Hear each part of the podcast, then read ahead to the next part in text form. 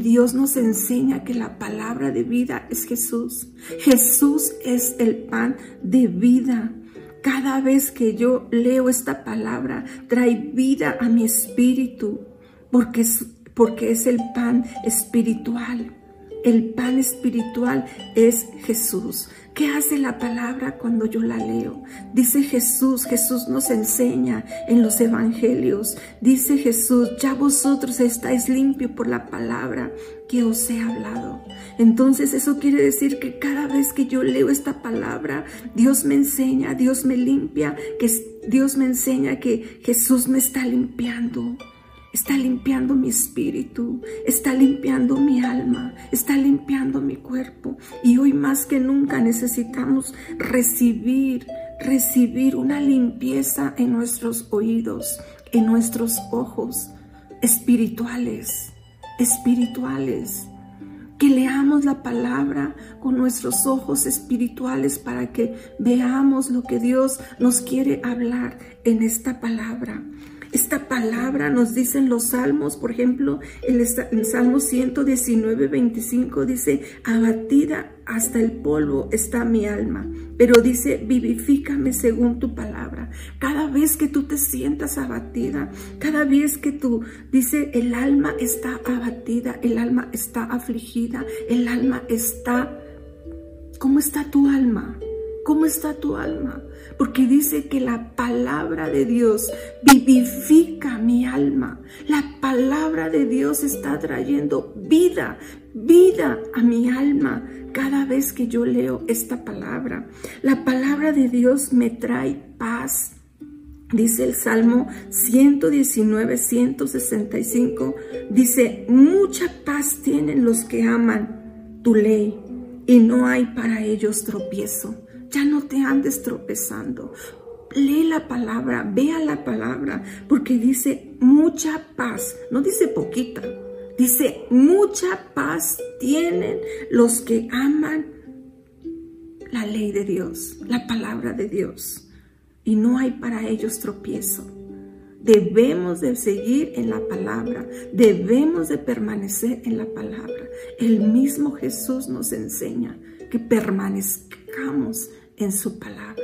Permanecer en mí. Que esta palabra esté permaneciendo cada día, cada día, cada día en, en nuestras vidas, en nuestro espíritu, en nuestra alma. Y hoy más que nunca, iglesia, debemos, debemos de escudriñar la palabra de Dios, porque aquí en esta palabra se encuentran los tesoros escondidos.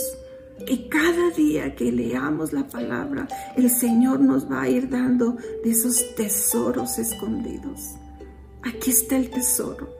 El tesoro es Jesús. Jesús es la palabra. Jesús es la vida. Yo te animo, iglesia, yo te exhorto a que no te olvides de la palabra de Dios. Y más que en estos tiempos que dice la palabra que el tiempo está cerca. El tiempo está cerca de su venida.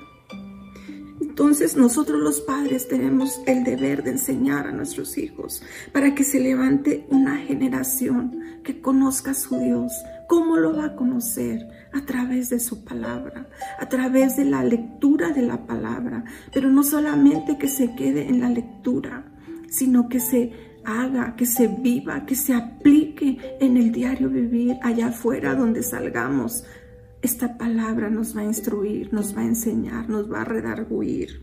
Entonces queremos que nuestros niños conozcan esta palabra, que nuestros jóvenes, que nuestros adolescentes y nosotros los padres tenemos ese deber de enseñar a nuestros hijos esta palabra de Dios. Esta palabra de Dios es hermosa. Dice, es más dulce que la miel entonces cuando tu alma esté afligida, esté dolida, esté abatida, recurre a la palabra. Si no tienes fe, lee la palabra. Lee la palabra porque cada vez que tú lees la palabra, viene fe a tu vida, viene paz, viene esperanza, viene el gozo. ¿Cuántas cosas nos puede dar la palabra de Dios? ¿Cuántas cosas? No busques en otros lados lo que la palabra de Dios te pueda dar. Entonces yo te invito, iglesia, a que no desmayes en buscar a Dios a través de su palabra. El mismo Dios a través de Josué, no sé, de la vida de José nos enseña, nunca se apartará de tu boca este libro de la ley, sino que de día y de noche meditarás en ella. Entonces harás prosperar tu camino y todo te saldrá bien. Solamente dice, esfuérzate. Si hay un sacrificio, requiere de tiempo, de un tiempo donde tú te sientes a leerla, a meditarla, a vivirla, a aplicarla, como nos enseña el libro de Josué.